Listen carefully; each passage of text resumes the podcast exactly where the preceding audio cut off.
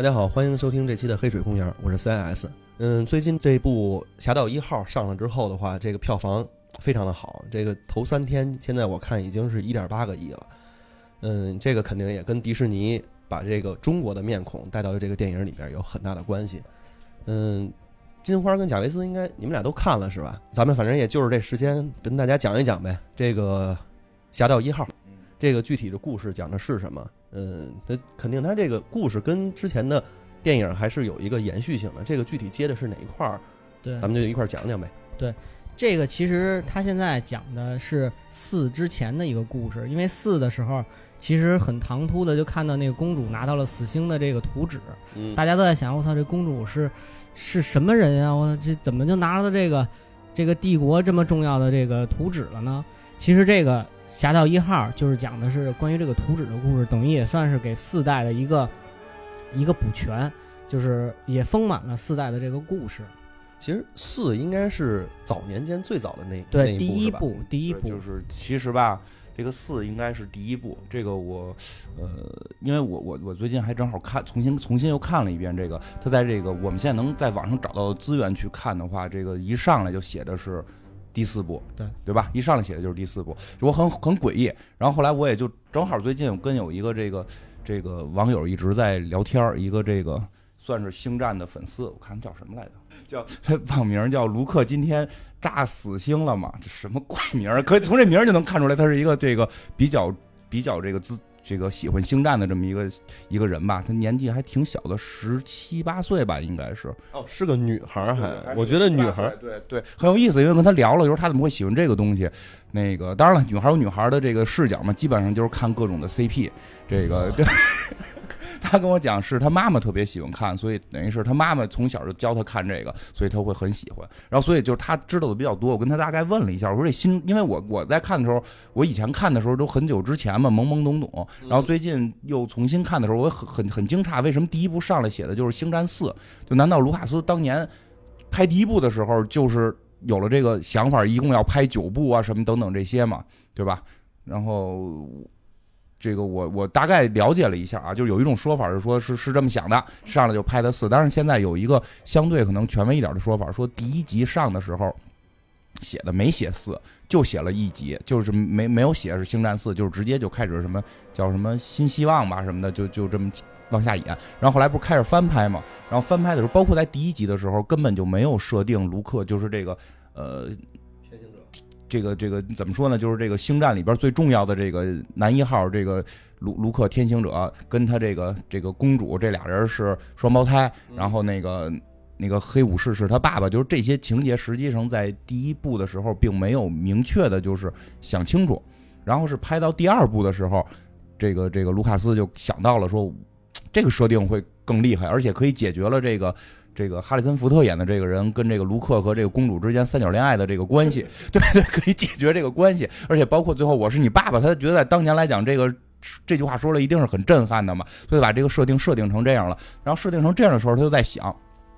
那我前头这故事是很庞大的，我我我想把前头的故事给讲清楚了。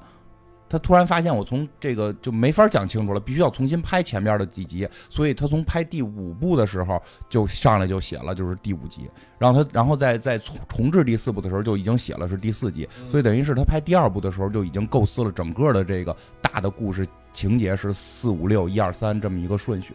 嗯，然后对啊，然后咱们这回看的是正好这个叫我在网上也看一个看了一个帖子挺逗的，就是说这个星战教你重新数数嘛，对对对，还有 Windows，还有 Windows Windows，还有 Windows，星战教你重新数，Windows 教你数数嘛，第一个三三点三点一三点零三点一三点二，嗯，九五九九八对，九五九八，呃，两千，十。然后是七八十，七八十。七八十，然后这个星战这个是这样，星战是四五六一二三。七，七三点五，对对对对对，现在我们看的这部叫三点五，对，它它也算是个外传是吧？这个应该是《星球大战》的第一个外传，而且它这第一部外传，好像是说之后还会有继，续的下。下一部应该是那个韩索罗的那个外传，就是那个可能大家能看见喜欢的那个毛怪。韩索罗是不是跟那毛怪是一个 CP？啊对，是这样的。然后那个，嗯其实这个外传这个名称，我觉得有点儿不太合适。我有，因为英文我也不太好，所以我不知道到底该怎么翻译。但是我觉得外传一般让大家感觉是跟主线没关系的，是在这个框架之下的另一件事儿，但实际上并不是。我觉得这个是跟主线息息相关，完全贴在主线我我觉得我觉情节之内。得是这样，就是在在他外国的那个国外的那个版本，它的底下是一那个英文是一个星战的故事，对吧？哦其实它并不是说，在我觉得国外可能也不这么理解，它是外传的这么一个东西，对吧？它就是一个星战的故事，但是它确实不是正传，因为它没有正传，就是非常经典的上来的那个一个开场的那个，呃，连那个开场的音乐它都没有，然后那个字幕它也没有，所以它它确实是不算正传，但是它确实跟正传的关系很紧密。对，所以就是我觉得，我觉得刚才贾维斯说这个就是一个星战的故事，就是真的跟跟这个正传的故事情节太紧密了，就是而且包括我们之前，因为我看过很多就是跟星战相关的文化的一些片子，就不是本身星战的片子，嗯比如说什么《生活大爆炸》呀，或者有一些这个也我已经想不上名儿了，就是这些星战粉丝拍的这些。不是星战粉，就是拍星战粉丝的这些电影，包括便利店员里边，不是也会有经常对星战的吐吐吐槽嘛？就是很多其实都会吐槽到一点，就是如果我们看过《星战四》或者大概知道这剧情，也知道，就是他们造了一个星球，特别屌，屌的都不行了，就是这个随便一炮能给哪儿全都把一星球炸毁了。结果这个玩意儿被一艘最破的那个小船一炮就给全打炸了。我刚才听你说那个就是经常吐槽，我以为在中国的吐槽更多的是“ 我是你爸爸”这句话呢。就我是你爸爸这只是一个梗嘛，但就是说吐槽星战的剧情，实际很多硬伤。这个我觉得，就你现在翻过头来去看《星战四五六》的话，你能看出来，就那个年代的技术，包括包括那个剪辑的稚嫩都是在的。但是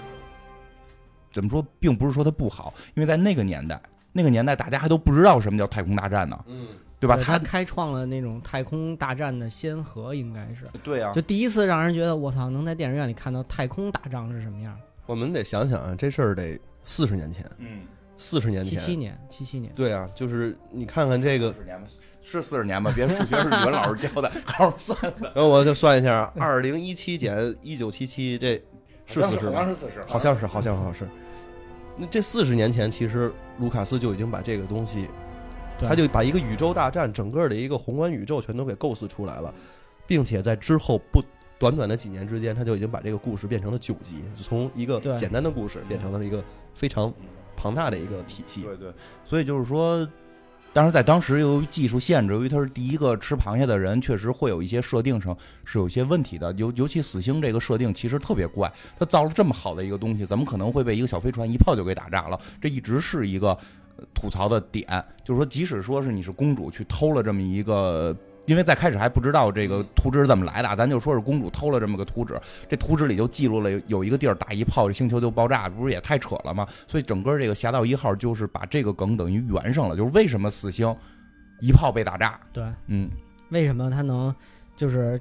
就是在这个图纸的这个图纸怎么说呢？这个图纸的背后有着特别就是一群人来偷这个图纸，然后甚至为这个图纸牺牲。这个我觉得这个片子就是很悲壮的地方，就在于这个怎么能够偷到这个图纸，然后加上这些这些人为为这个图纸去牺牲。嗯，对，有一种说法就是，如果你是，呃，我我先说啊，就是你不是星战迷，其实看这个片儿也看得懂，嗯看得懂。就是，嗯、这回是我跟我媳妇儿去的，就是她只有一个点没懂，就是看到半截儿，她问我，就是那个黑兵跟那个白兵，啊，他们到底是不是一伙的？是一会儿对呀、对呀、就是他不知道啊，因为他一直开始以为通过颜色分别呢，就白兵、黑兵。然后我跟他说就，就是中国打仗是按颜色分，对吧？那个蜀蜀魏这什么蜀汉都是对吧？蜀汉都是绿的，曹魏都是蓝的，孙孙吴都是都是红的，三国无双这么分的嘛？我说，但是但是这个不是，他们这个穿的好的是一波，然后破衣拉撒的是一波，对吧？基本抗军嘛，因为反抗军你就你反抗军是什么？就是咱们那个对吧？你们懂啊对吧？什么叫我们懂的？就 地下工作，对，就是地下的这个反抗军嘛，那能穿得好吗？对吧？对，没钱，没人支撑咱们这这个装备啊，对吧？那随便就穿点什么那就上呗。对，所以就是他他他是这样，但是但是整体这个剧情是能看明白的，这个这点是比较好的。如果是星战粉丝的话，看着会更带劲，因为他有很多经典人物的这种出现，然后包括这个他把整个剧情给你给你顺起来了，就是这个为为为什么会有这么但是我觉得是这样，就星战粉丝可能会带着一个很大压力去看，为什么？因为，呃，星战的粉丝肯定先入为主的嗯。这几个人都得死，啊，对，就是其实也不是压力，刚刚就像刚才有说，就是星战粉丝看这个，就是我看到有一个朋友跟我跟我说，说的是这个看到这个这几个人被，就是因为这故事就是等于是一个主人公，然后去收收集一堆小伙伴，然后去去执行一个任务，这叫组队下下副本，对对对，就是一个组队的过程，先是组队的过程，然后当这个队伍组齐的时候，说这个有的星战粉丝就突然就就会落泪，就是因为他知道这些人一定会死，如果他们不死的话，就是为什么整个后边故事里边没有他们，就是他们都爆强，因为这我们后看到了这几个中国的这个人物出现。就 爆厉害，非常厉害。就这么强的人，为什么在后来没有出现，而且在后来没有名，就都没有人提到他们？因为你为了能够接上这个四五六的故事，这些人必须死。所以就是有些星战粉丝看到他们组队成功之后，就开始会这种这种很很很伤感。我我觉得你说的这个就是对，就是在看他们组队的时候哭的那些，可能真的是星星战粉丝，但是最后哭的那个绝对不是星战粉丝，因为我在我看的时候，最后有两个那个应该是那个两个交朋友的嘛情侣，然后那个然后然后看完之后，女的就抱着男的哭。说挺好的一个电影，干嘛拍成这样？这明显这就不是星战粉丝。不是，我觉得是不是无就所以说这点就好，是不是无所谓，这个都能哭。对这个片儿到最后对他有泪点，有笑点，非常非感人，常，非常感人。就是，嗯而且这个感人点我觉得不俗。我觉得看到这种因特纳熊奈尔就一定要实现的感觉，就真的是这样，就就真的是这样。就最后咔那个大死光下来，那个星球要炸了，然后男女主人公终于完成了党给的任务，然后携手两两给的，嘴儿都没亲呐，就两个人携手看着远远处的蘑菇云就朝他们就来了，然后互相对视，我们终于完成了党给的任务，党费也交了，咔，这种就这种感觉，因为因特拉熊奈尔一定要实现，共和国一定要要成立，打败这种帝国主义，因为这这里边就是共和国打帝我国嘛。我看我前两天看过一个影评，就说这个这个这个片子好在哪儿，就是最后两个男女主角没有亲，因为亲了就俗了。对呀、对呀、就是有这种阶级革命，这种真的是这样，因为它整个故事剧情就是讲帝国对帝国主义，它叫帝国嘛，去压迫这种共和国，然后最后这个，对吧？是是叫共和共和国吧？它后来叫盟帝国就是帝国。啊就是那个对对对对，压迫的那个不是等于是原先他们叫共和国共和国嘛后来他们等于是帝国给共和国打败之后，他们去反抗，就变成反抗组织，就是这些无产阶级的这些这些斗士，对无产阶级的斗士，除他们除了失去锁链，什么都不会失去，真真的是这样。就是嗯我我大概听说啊，我大概听说这不是开玩笑，就是说，实际上卢卡斯在拍这个片儿的时候，他是有明显的影射，就是这个纳粹的这个。政治它是有一个政治含义在里边儿。嗯嗯，就是他，他有明显影射纳粹，影射这种就是法西斯这个独裁这这些东西。黑武士就代表的是纳粹，对，我看那个，包括上一部七里边，就是他那个里边有一个军官嘛，那军官是控制整个他们那个那个当时他们那个星球的嗯，那个人就明显的是纳粹的那种感觉，穿衣着打扮，包括他在那块阅兵的时候，那底下的那一排一排的兵，那个真的就是纳粹的那种感觉。那个话说那个军官其实是女的，设定里也是。啊，对对对，是是是，呃，我我觉得这个还有一点就是说，呃，突破以往的这个星球大战的感觉，就是这个主角这些主角里面，不是说大家都是根红苗正的那种党员，都是给都是给党干黑活的人。对，就是女主人公，女主人公是帝国主义的这个走资派，就是他爸爸这个，对他爸爸就是给帝国主义卖命，就是死星是他爸爸造的，就后边就都是剧透啊。如果现在不想听的可以离开，后边全是剧透。不不不不不，咱们必须得剧透完了之后再去看去，这是咱的宗旨。对，其实其实我始终觉得，就是你剧透完之后，你你再看，你大概能明白这个关系，你那个感人点能能感到对对，对要不然很多时候你看的时候会会离着有点远，因为因为之前我记得讲漫威威的时候也说过，就是老外看的时候，人是都被剧透了去的，因为人家不叫剧透，我天生就看这些的。你对于你想，就是老外都还现在还穿着衣服排队去看，排队去等票什么的，那个他们。对于这些情节都是提前是基本知道的，比如提前会知道这些人死，提前知道死星是怎么回事儿，所以我觉得这个也别怕剧透，就是这个女主人公她爸爸是这个造死星的人。她爸爸是造死星，但是她爸爸是等于是什么呢？就是这个，呃，我觉得有点小懦弱，他就不是这种特别特别这个，怎么说，就是这个够硬的这种人，不是，他是这个媳妇儿孩子一受到威胁，立即就向这个帝国主义投降了。然后这个帝国呢，就是，但是他后来自己说啊，说因为他发现，如果他不帮着造死刑，帝国也可以造。对对对，嗯这个他也说了，这个为什么他非得去造，嗯，对吧？我觉得这就是给自个儿狡辩，就是因为在故事一开始的时候拿他孩子什么一要挟，立即就赶紧走了。你那会儿自杀呀，对不对啊？思想觉悟还不够高我觉。得思想觉悟不够高，面对铡刀，微笑的面对啊，对不对？为为人敞开的门紧闭着，为狗敞开什么什么行走的洞敞开着，对不？你你你，但是他就是就是这个人物就是这样，就是他这个女主人公的爸爸就是向帝国主义屈服了，然后最后他说是什么？他后来发现这个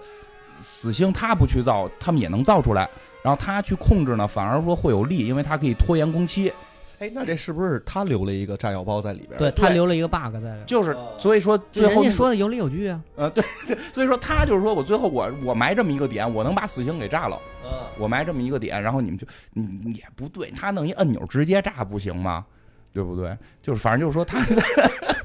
正他反正他甭管怎么着，他狡辩，他又说是这个星球现在是能炸，就是一炮就能给炸了。然后这个怎么炸还没告诉你，还是让你去偷一个那个，让他让让让给他传出一条信息来，让你让这个女儿去偷这个这个帝国里边的。他是跟这个反反抗军说，我有我留下了一个图纸，你们可以去把这个图纸找到，找到这个图纸的话，就能对抗这个死星。啊，对啊，是啊，就是他他明明可以一句话就说清楚了，不仅非得让你偷图纸去，然后就是所以整个这个故事变成他女儿和这个给这个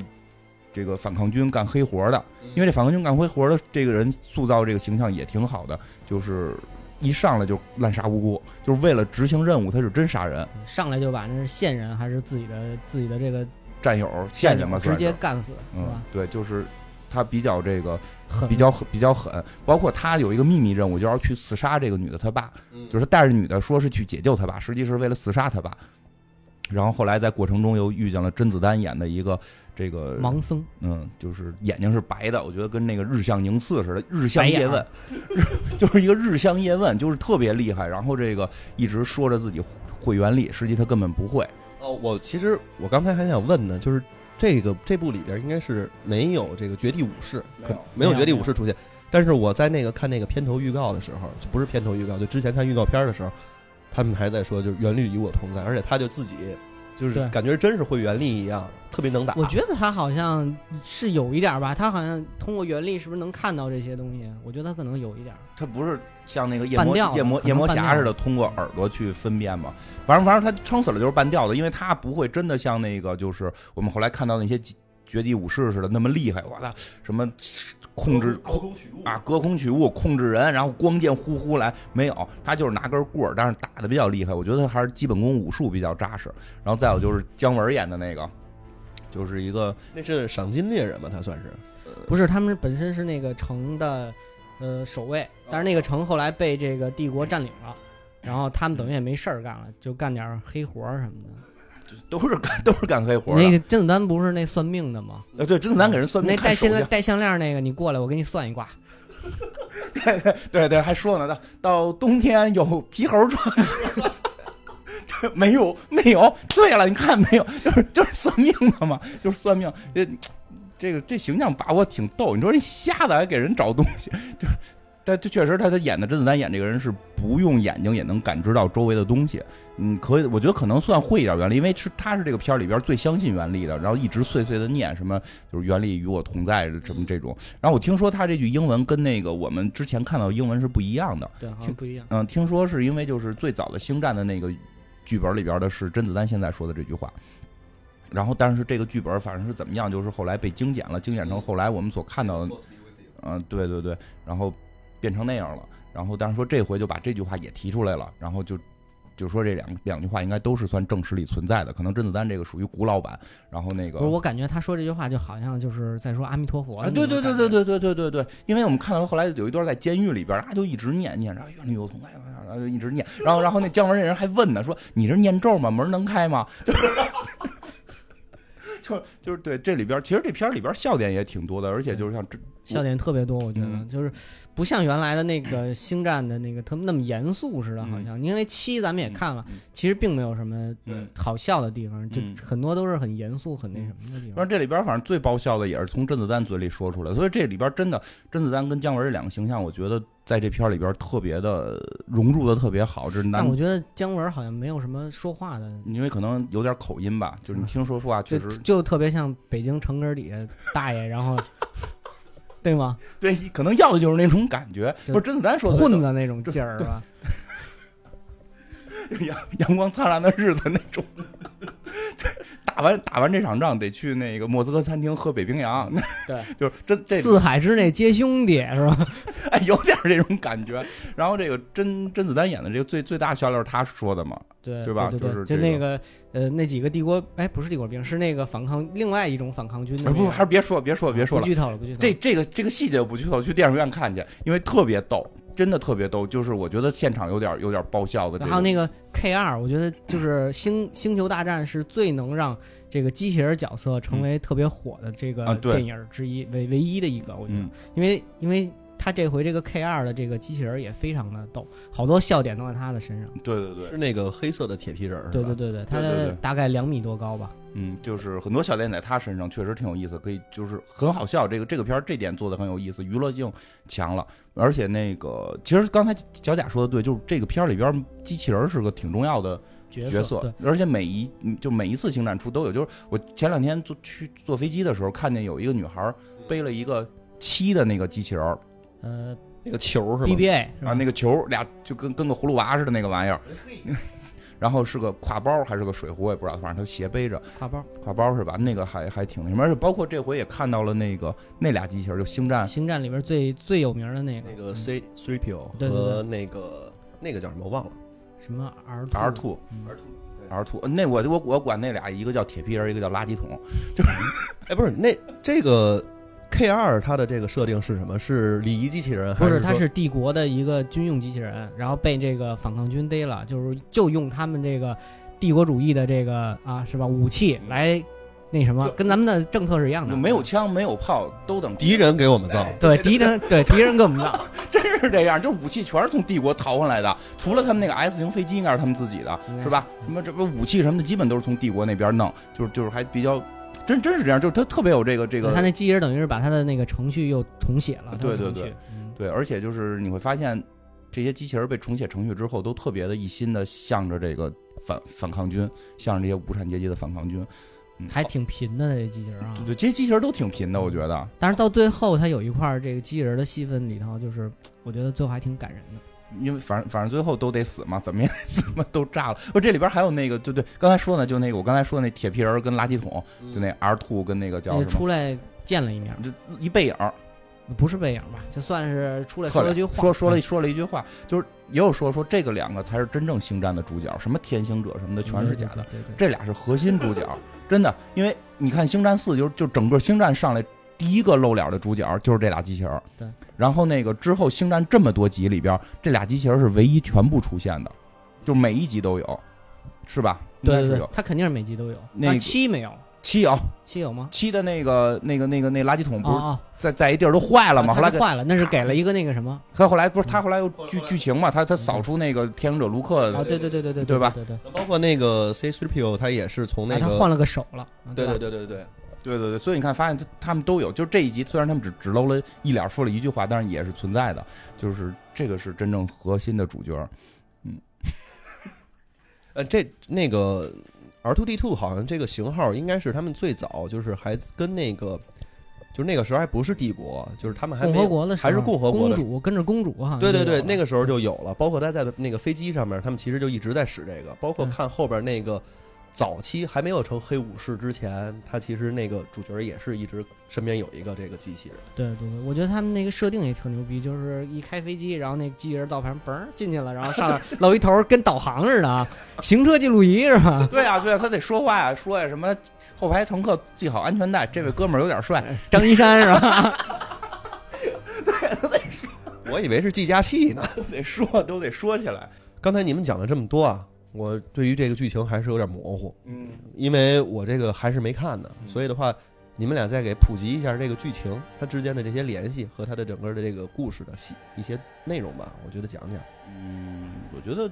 一些细节还是去影院看吧。然后大概就是我们前后的那个连接地方，你其实该说的也基本也都提到了，就是讲的核心就是讲的这个死星为什么会有一个机关一炸就就毁灭，然后这个对这个公主怎么会拿到的这个公图纸，对对对，这个公主最后的是一个大的亮点，我觉得。呃，对，就是公主怎么会拿到图纸，然后其实就是相当于这个敢死队组队，然后去去实现实现这么一个任务的这么一个过程。然后，但是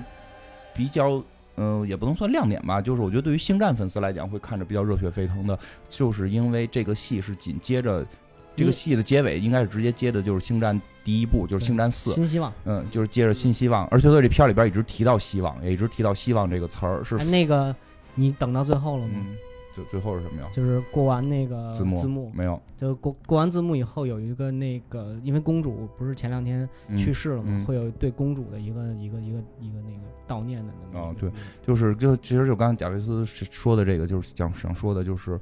这个片儿里边儿，因为它跟那个四是紧密相连的，但四是四十年前的一个片子，其实很多人物还会出现，但是这些人物已经去世了。然后包括像公主刚刚去世，然后这个包括她这回公主也出现了，还是那个演员演的，但是她看着很年轻了，等等，所以她在里边用了很多这种新的技术，包括那个一个总督，那个总督应该是就是在星战第四部出现过，总督塔金，他是嗯。他好像九九几年就去世了，九四年就已经去世了。嗯，它这里边用的这个技术，我们之前也上查了一下，叫 CGI 技术。这个好像是动态捕捉，然后加上各种的技术加在一起，反正能把这个其实是这样，找找一个人，找一个人，这个人长得跟他差不多，然后呢，让这个演员去模仿他的动作，模仿他说话的样子，然后用那个用动态捕捉把他脸等于等于盖了，就是盖成原来的脸。我觉得这听着反正挺，你说也不能说吓人吧，就听着觉得真是好莱坞又到了一个新高度了。因为之前我我看过一个电影嘛，叫《西蒙尼》，是那个阿尔帕西诺演的，那个他演的不就是说就是他塑造了一个明星嘛？然后在各种大屏幕上面都出现那个模特，啊，对，其实就是用了一些人的脸去拼了这么一个类，其实就跟现在这个技术是类似的。完全那个是完全虚拟的一个人，对对，那个是完全虚拟，等于现在这个实际上就是也是相当于完全虚拟的去演了，就是一个人去演另一个人，然后是用这个电脑的这些特效都捕捉也好，还是 CG 也好，能够完全呈现出那个人的表情、那那个人的外貌等等。因为这个应该在《速度与激情》里最先应用的吧，就比较有哎名儿的点速度。与激情》最先还是那个还是内战啊？反正都有这个技术 速度与激情》先吧，啊。速度与激情速度与激情。速度与激情不是找的他弟弟演对对，《速度与激情》那个男主人公不是去世了吗？不是去世了吗？然后最后缺的那些戏是由他弟弟来演，然后就用了这个技术去把他的脸重新修正。那个内战里边是小罗伯特·唐尼演的那个钢铁侠，年轻的时候，小时候小的时候就很年轻的时候，也是用这个来去实现的。然后等于是现在这里边星战这个这至少是这个总督跟这个公主是用了这个技术，对吧？对对嗯对对。这别人有没有就就不太清楚了啊，反正至少是这两个人用了。没有，就只有这个，只有这个总督塔金，因为在九四年的时候就已经去世了嘛，所以，嗯、因为他在这部里头因还有他的戏份，所以就通过这个技术。但是我是觉得我，你就看像刚才咱俩之前聊的时候是，你说我先入为主，但是我觉得这个总督就总能看出来有个动画的影子。但是最后那个公主出现的时候，我没有看出来，也可能是公主出现时间短。但我觉得会不会是因为当时公主还活着，所以做的特效不太一样？公主活着也都老了，就应该应该技术应该是一样的。他那个七里边，她那个样子就应该是公主真实的样子。对对对，是他那会儿已经已经是老了，对啊，就是因为我看了他们找那个总督那个演员，跟这个总督长得确实非常像，确实长得很像，撞脸了。撞脸的很多嘛。然后呢，对，就是施瓦辛格那个也是，啊，对，施瓦辛格那个就是也是对，他他演的他年轻的时候，嗯。其实，其实我就想说，你可以看到，就是老外拍电影的这个技术已经又前进了一步。这个东西，这个东西往后发展，可能有很多的应用空间。你现在说这个张艺谋不服，我我非常喜欢张艺谋的《有话好好说》，对，暗红真的我特别喜欢，特别不是我主要喜欢《有话好好说》，是因为里边有北京琴书，关关老吧，应该是关学增关老的北京情书，确实确实这个真真是文艺瑰宝。这，扯远了，不说这个，就是就这个技术，可能国外的这个技术在发展的，让我觉得我不知道未来电影会变成什么样。嗯这个是就是。那而且很多东西可能都会出现续集，那脑海里去补了一下，你会不会《罗马假日》出现续集？虽然那些演员都死了，就可以愣愣让他们再复活，就这个是没准会有一种新的变化。那是不是金刚狼退役了之后，我们还能看到金刚狼？我就可以签你的肖像权，我用这个技术去找一个跟你长差不多人重新演你，是不是未来演员的颜值就越来越不重要了？因为全都可以用电脑模拟。就这个可能现在你想明年是这样，你可能觉得我们天方夜谭，十年之后是不是真不一定？你能够看到到那会儿的时候再去跟老外去拼一些电影，你可能人那个技术咱真是不是你现在本身技术上也没有人家，因为我觉得迪士尼的技术肯定是现在最强的，我觉得。嗯。就很多他都很多技术咱们没用，就是就是他他已经就是运用到他各个电影里边儿。你记得那个《南方公园》里边有一集，他们就是用那个时候他们还说是用全息投影的技术，把那种各种演员还有那个名人全都复活了，对对对，把那个 Michael Jackson 还给复活了，复活之后嘿嘿，那复活那个主要复活还有意识，对，复活了还有意识，然后他们就是。如果有这样的人的话，那我还需要你这个原来的这个人干嘛？我就也不需要你了。我就、啊其实我们想想，电影也许发展到以后，跟现在的动画片儿就是高科技版的一点的那种动画嗯制作，不是说我们看到那种卡通动画片儿，可能那种感觉是差不多的。对，就是这个事儿很有可能就还是刚才说到像西蒙尼那个，这个等于就是西蒙尼的那个技术，那个当初是个科幻片儿，那个科幻片儿如果没记错的话，是那个那个导演是先导的《楚门世界》，然后导的是西蒙尼。《楚门世界》就是你是一个活人，但你可能生活在别就是是一个假的世界里，我现在也这么认为，就我们都是导演安排的，是吧？对对对对，你们都是都都是拿钱来的，西蒙尼那个就是一个一个虚拟，就是一个纯虚拟的人，根本都没有实体的人，活在了现实世界里。然后后来那个导演想给他删除都不行，因为人认为他谋杀，就对对吧？就是就是这么一个剧情。但是这个技术已经实现了，这个就是一一个科幻已经实现了，这个东西。未来会怎么走势，实际上也是值得关注的。我觉得是值得值值得我们去关注的一件事儿。有的时候电影跟技术是息息相关的，不是说电影一提到艺术就是一个长镜头。说哎，说到这儿也是，就是一个长镜头有大部分绝大，咱不是说所有长镜头，大很多有的长镜头确实拍的不错，那种动感那种效果，但有的时候一镜到底，一镜到底只是代表他不会剪辑，就 真真的是这样，因为因为因为剪辑是件巨难的事儿。你就比如说一个人从屏幕的左侧离开这个屏幕，然后他再从第二个画面，他从屏幕的右侧进入这个屏幕，这是有一个含义的，代表他去了一个很近的地儿。而不是说这个含义不是我强加给用户的，就不是强加给观众的，是观众的潜潜意识里就会这么认为。如果他从左侧离开，再从左侧入画，就会代表是一个相相当于中等的一个距离。如果从左侧离镜，从上边入画，就是一个放到一个中远景的话，就是去了一个巨远的距离。就这些东西都是有很复杂的技巧的。所以就是说，国外的剪辑会排在很靠前嘛？为什么说到这儿？就是我们可以看到最老那版星战剪辑特别傻，对，全都是那个。就是就是一般在现在剪辑课程里是不许存在的，就是那种那个不是跟个表似的，咱们做 PPT 有那种那种飞过来是吗嗯？，对对，就是咔转个圈儿，然后还有菱形变，我觉得特可怕，菱形变出出出菱形变。但是这但是什么？那是四十年前，时代的进步，就并不是说《星战》四十年前那个片子就是一个什么完美无瑕的东西存在，有各种各样的问题，剧本上有可能存在很多 bug。这集不就是在解决剧本上的 bug 吗？也有在影视剪辑上也有各种的这种这这个这个不成熟的地方，但是它是在一个进步的过程。其其实我想说这个，就是说我们怎么去看待这个每个时代的电影，包括那些影史上评的最高的那个叫《公民凯恩》，对吧？肖申克，没有《肖申克》是粉丝希望最高的，《公民凯恩》你现在看《公民凯恩》，你要你要是能说它好看，你绝对脑子有问题。我都睡了好几次了，我都没看完。因为人家是在那个年代拍的，他用的那种剪辑技术就就是我记得我记得最清楚的就是他有一个剪辑技术是什么，就是两个人吃饭，两口子吃饭，一人说一句话，然后每一句话的时候，镜头会切的时候，这个人的衣服会发会换，代表春夏秋冬对话的这四句话，然后是从特别火热。然后到了这个特别冷淡，然后代表了这个一年的过程之间，这两个两口子之间这个关系在在在变淡。这个这种技术现在已经非常常见了，你明白吧？所以你现在不觉得那个是什么新鲜的？但是在当年来讲，那个就是爆炸性的这种这种蒙太奇的剪辑手法。其实星战也是也是这样，就是我们还没有看过星战，所以你回头看星战会觉得傻乎乎的，真的会觉得傻乎乎的。但是你回到那个年代。就真真的会会有一种不一样的感觉，所以我在想什么，就是现在我们这个星战最新看这版，我挑不出任何毛病，就是在特效上边，对对吧？我记得如果咱们之前讲过那个《骇客帝国》，《骇客帝国》里边，你看尼欧大战一百史密斯的时候，你能明显的感觉是是动画片你能明显感觉出那个是人物剪辑的，包括再早的《泰坦尼克》里边，如果你们能再翻出来看，那个大船也是电脑做的，上面人的走路都特别怪异，人的走路的这个轨迹是做的不太好的。他那个好像还用了模型，我记得是，那就是我觉得星战也用了模型，就星战是用了模型，他肯定他老老星战是，我觉得他这一集他也是用了，也有也有模型的地方，就那个在死星前面出大船那块儿，嗯，就特别。就是感觉塑料感极强，就是他就是为了那个当时的那个，他就是回归，他就是为了做出四的那个质感，他就是为了四那个质感，所以里边还用了很多四的镜头，说四当时拍废的镜头用在这里对，应该是，就是那个那几个开飞机的那个近景，全都是从那个四里边直接贴过来的，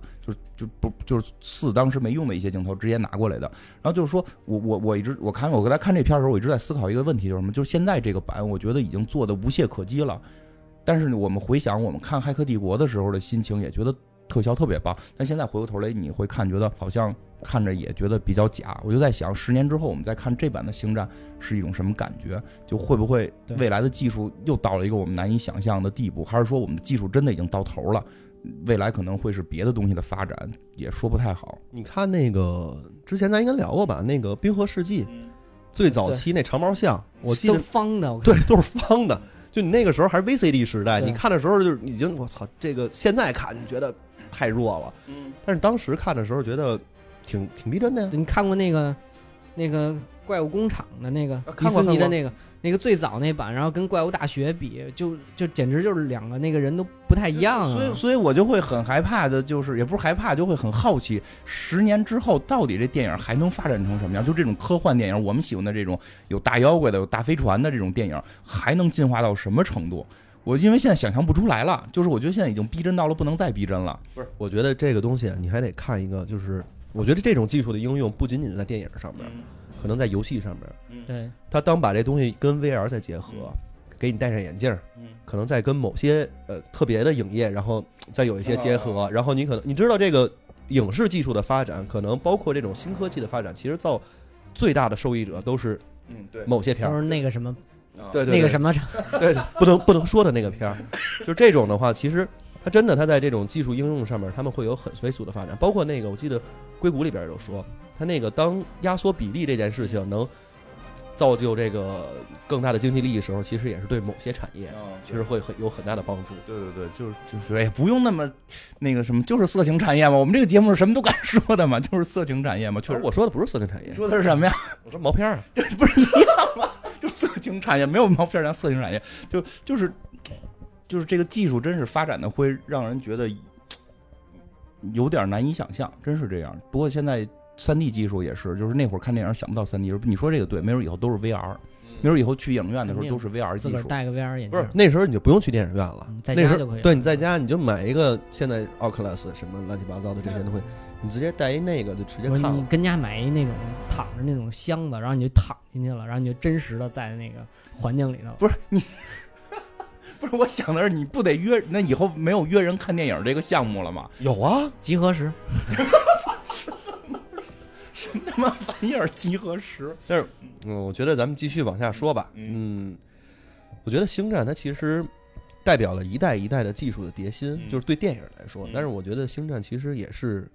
非常非常明显，它是个文化。对对对，它里边我觉得我们看很多的这种影视作品里边都会用它有它的一些梗，包括对于很多人来说，八十年代九十年代其实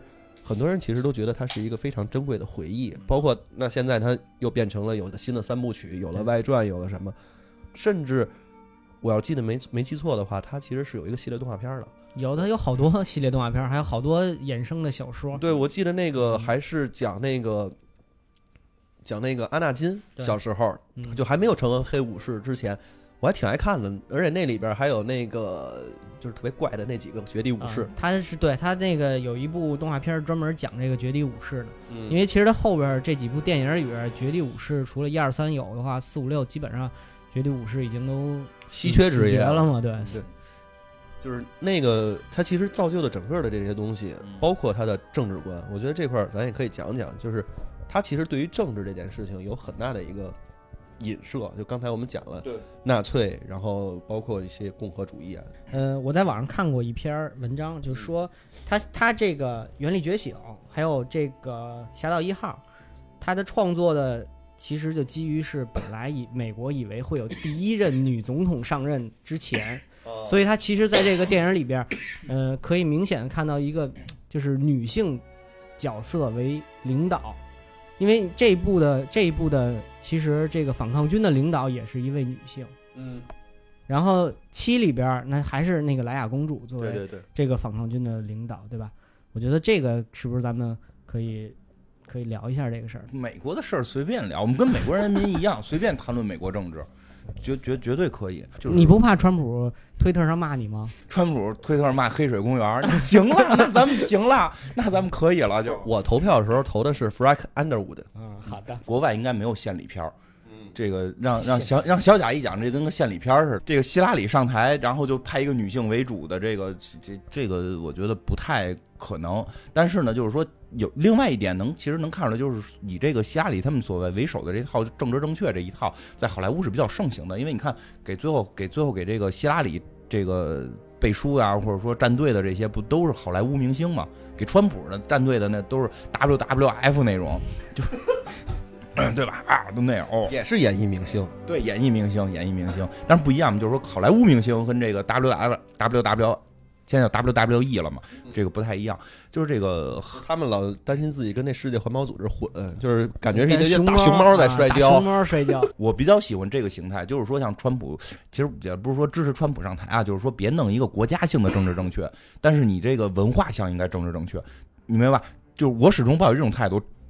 政治正确是应该正确，我们不应该歧视这些这个少数裔啊，就是这种黑人兄弟，我们肯定不能歧视。对女性应该足够尊重，应该不歧视女性，对吧？就这个世界和平啊，这种世界平等啊，这种爱啊，这种东西真的是应该存在的，但它应该存在于文化里边，而不是存在于制度里边。你比如就，是不是喊出来的，其实是可能是我们把它围出来的这样的感觉。对，就是你也不是说通过一些立法，就你立法可以，就是说什么你抢劫、杀人，你这该立法立法。就是我内心歧视你这件事立法，就很明显不靠谱。或者说，包括就是美国最热闹的那个，就是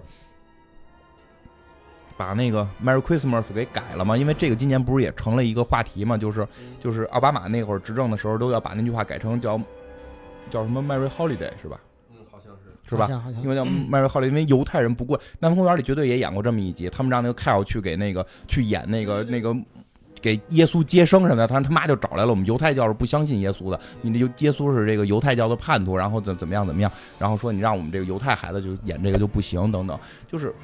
其实。大家就是想一块过个节嘛，对吧？大家已经习惯了喊 Merry Christmas，但是不是在前几年美国就不许喊这句话吗？说喊这句话就属于政治不正确，你必须喊这个 Merry Merry Holiday，好像是是叫这个名儿。你这一说，我就老想起来那《南方公园》里面的政治政治正确校长那个角色。那个角色你会发现，他其实他他们并不接受，就是说他也是有一种嘲讽在里边了。就我的意思也一样，就是没有必要去由政府去呼吁我们要喊是 Merry Christmas 还是喊 Merry Holiday，因为其实川普上他就说我们喊他们那么多年 Merry Christmas 了，凭什么不能喊？就今年还喊，就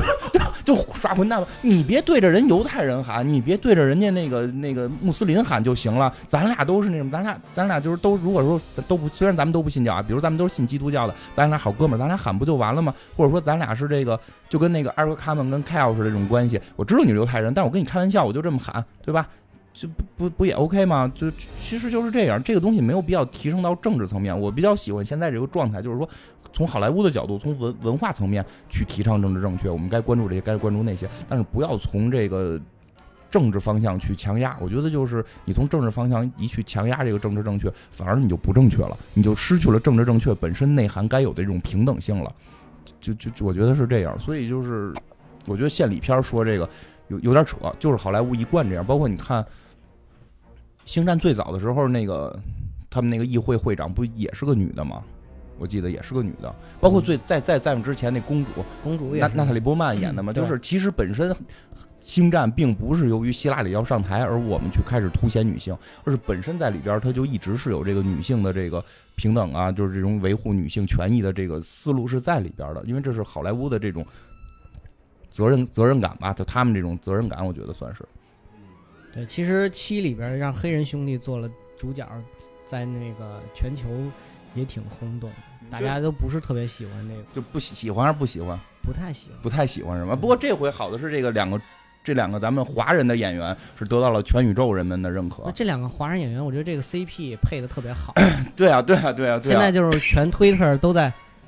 都在都在发那个，就那个甄子丹跟那个都弄上 Hello Kitty 的脸。而且 而且，你说现在好多那个说好多国外的那个女粉丝现在在翻墙进国内，然后来找这个甄子丹和姜文年轻时候的照片来膜拜，就是然后他们在 Instagram 去发呀什么的，就是 Facebook 去去传播，就是。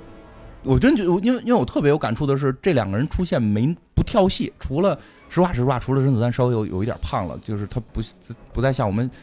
小时候看片时候那么的那个。我其实我是觉得，其实嗯，甄子丹其实我觉得这部戏里头还是演他本身的那种角色，就是会武功特别厉害。但是姜文一开口没说四海之内皆兄弟，真的有点接受不了。不，他那英文说的你没听懂，他很兄弟了。我觉得姜文演的那个也挺不错的，就是。这两个人不跳戏，因为前一段正好看了一些其他的片子，其他的一些预告片，就觉得那片儿特别棒，巨大的星星，反正反正就是说有有一些中国影星去加入到国外的这个拍摄里边，我觉得有时候是跟培养有关，就是演技有关，有时候跟就是演技方法有关。你不用说这个《独立日二》，就秀红旗嘛，有时候跟演技方法有关。其实你看，就是日本的好多戏，他们有日本的演法。就是每，有时候你或者你看港台港台人跟这个跟这个大陆人，就还别说港台人，就香港人跟大陆人配，台湾人跟香港人配，台湾人跟大陆人配，都会觉得怪，因为他们本身受的这个表演的教育是不一样的，所以会这个有挑戏的感觉。但是我估计像这回这个这个姜姜文老师跟这个。甄子丹这个大侠，这这两位高人已经是真的是在这个演艺圈混迹这么多年了，应该是，尤其像甄子丹之前是演过这个什么砍蝙蝠那叫什么来着？刀锋战士，他演过刀锋战士嘛，对吧？姜文 是这个真的是国内算是非常不错的这个这个老艺人。哎，就我看过那个，我之前没看这片子，之前看预告片看的是那个 B 站的，B 站不是有弹幕吗？然后姜文老师一出来，啪啪啪一打，然后上面弹幕神枪马匪，让子弹飞了，就是。我觉得这个其实除了他们俩，怎么说呢？我觉得除了他们俩之个人的演技和性格之外，跟这个片儿非常搭。我觉得还有一点就是迪士尼其实看待这件事情对于中国市场的一个看重。这两个角色的在设定上面，编剧一定是把他们的电影都看了。嗯，我觉得，对对对，然后给他们去设定了，你你你就是盲僧了啊，嗯对，嗯你你你就是盲僧，你就是主主就是主力，然后那个你你就得马匪，你这头发必须得散着，对，你穿的破破烂烂的，然后但是你枪得准，对啊，这我觉得是这样，就是量身定做吧，而且再加上两个人演技真的是，我觉得能驾驭很多东西，所以他完全可以跟老外去合作，就是不跳戏，我觉得不算跳戏，基本不跳。我记得去年录《星战》的时候。当时说这个外传会有这个姜文和甄子丹演的时候，然后这个艾文老师还就有点有点迷茫啊。啊，其实我们当时都会有担心，因为我们看过太多的，就是中国人一参与就跳戏跳特狠的这种情况。但是这回是还不错，我觉得还还是迪士尼的这个，我觉得跟大厂的，我觉得跟跟 CS 说的有关系，就是一定是把这两个人深入研究了。因为国外其实有时候有这种讲究，就是这个他们那一派的表演方法就已经脱离了，就是演谁像谁，而是你是谁就演谁。对对对对对。你你的所有的你的影视作品去要固定出一个大概套路的形象，然后反复利用这个形象加深人的对你的印象。他有时候会有这一派，就是我觉得可能是有两种，一种是本身这个厂这个大厂导演看上这两个演员了，让这个两个演员去的；还有一种是投资商觉得应该让这个人去演，嗯那样的话就会很跳戏。因为我我看了一报道，就姜文就说他实际上这次主要是去学习的，就是说到了国外之后，当然他说话有的时候会具有一些夸张的成分啊，但我觉得也挺有道理的。是什么？就是说到了国外，他终于就知道了叫什么艺术家说了算。嗯，他说这是真正是艺术家说了算的东西。所以有时候你会，其实这个话你细琢磨挺有意思。星战会被不喜欢星战的人认为是一个儿童剧，对，一定是儿童剧，科幻有什么艺术？而且就是你一看，它就是一个大型的商业电影，嗯但是它不是个纯商业片儿啊，它是个商业电影。对。就是对就比较爆米花的那种。哎，对对对，就特爱用这个呃爆米花电影，对吧？哎呀，没有什么劲，这有什么艺术性，对吧？你看最后姜文老师怎么说的？艺术家说了算，就在那里边，艺术是最重要的。然后，然后我在网上看了一个片子，说挺逗的，就是说人家好莱坞是艺术家说了算，有的地方是先是编剧说了算，然后是导演说了算，然后是女主角说了算，然后是男主角说了算，然后制片方说了算，然后是导演说了算，然后是编剧说了算，就是你罗圈架，就罗圈罗圈算，就是就是你这么算完了之后，你这么算完之后，你这片儿也好不了。但是美国就是艺术家说了算，这个是很厉害的。录之前我们还在聊这个事儿，就是说，嗯、我今天早上看到一个，就是说这个这部片子的导演本来是开始是还就给公司内部去放映的时候剪了一剪了一版是男女主角都活着，然后这几个人其实都活着，然后给到高层看了，高层看完了以后就会觉得说。嗯，因因为当然这个导演估计是迪士尼的嘛，因为迪士尼的片子大家都知道，就是最后都是 Happy ending，对 happy ending。然后高层看了以后说说这几个人应该死啊，对吧？然后公司一致认为这几个人就必须得死，要不然四接不上，然后所以才有了现在这一部，这这这部我觉得就是确实是很悲壮的一个一个星战侠盗一号。就是我觉得其实也是迪士尼也在转变，迪士尼也是从做儿童片开始转变，要转变为能够跟中国的那些房地产商去抗衡嘛，对吧？因为不是说了咱们那个迪士尼是干不过咱们这个国内的嘛，所以人家可能也是为了抗王家吧，别别别别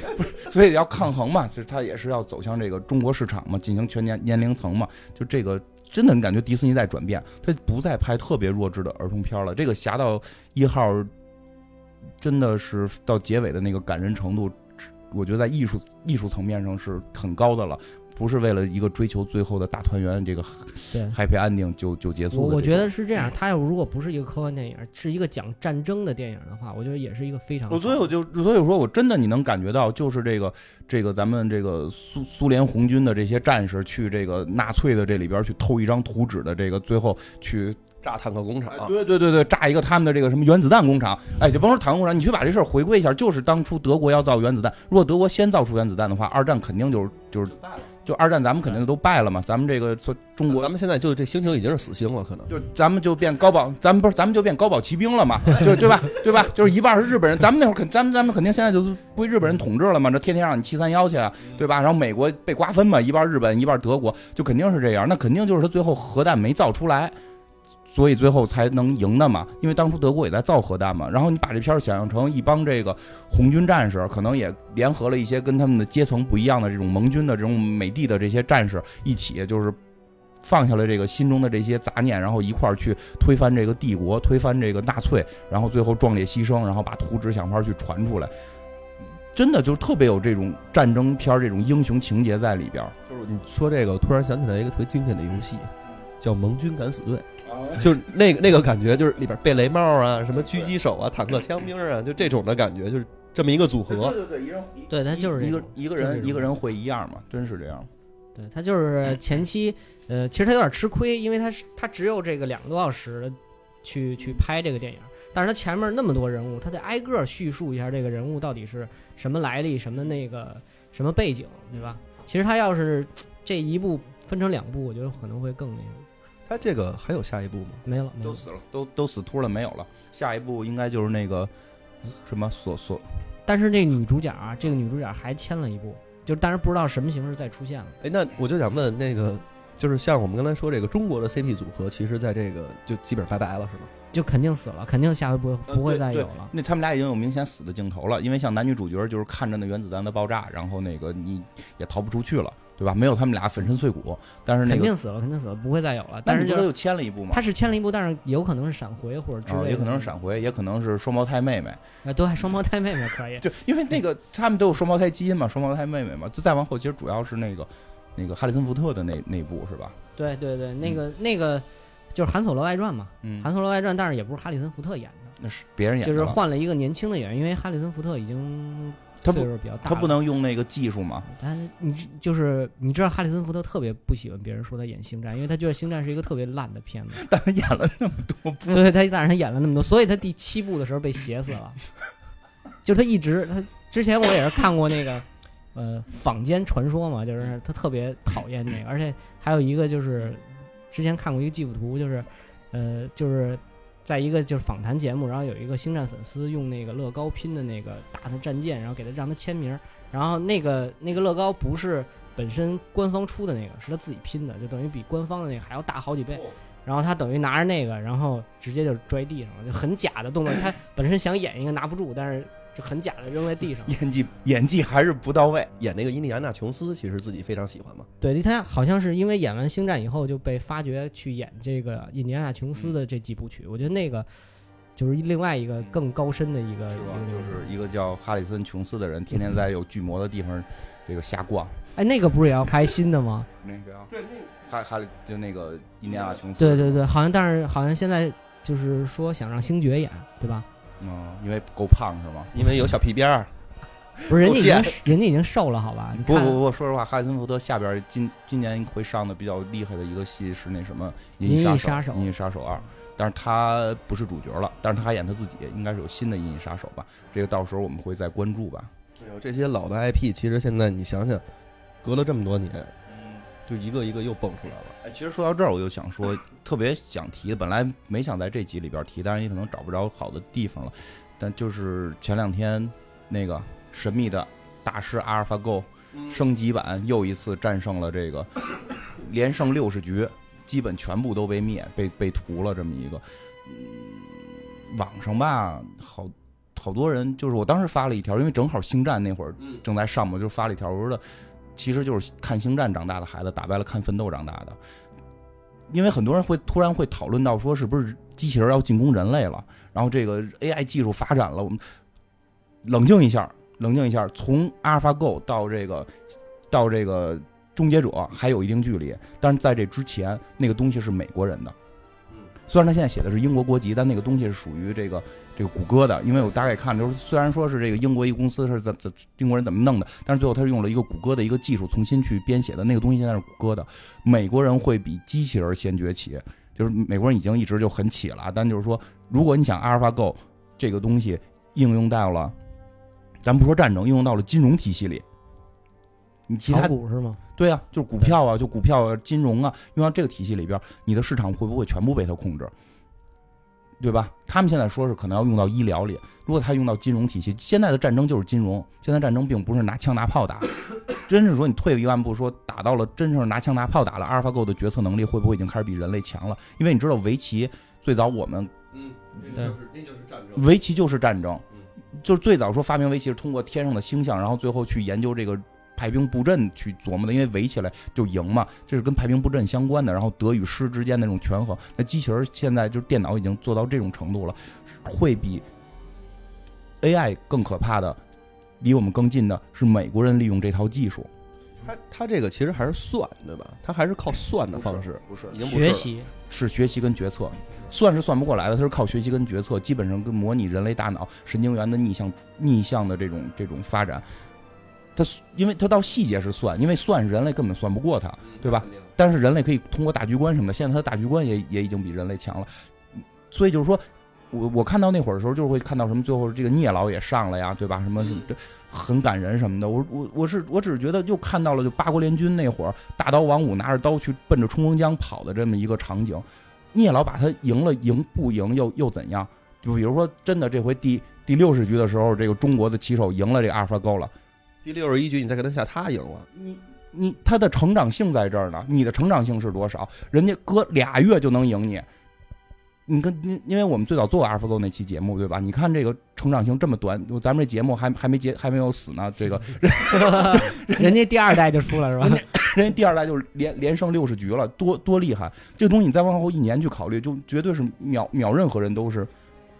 就是秒任何人都是没问题的。所以这个东西是可怕的地方。而这个东西你去考虑往前去倒，往前去倒是什么？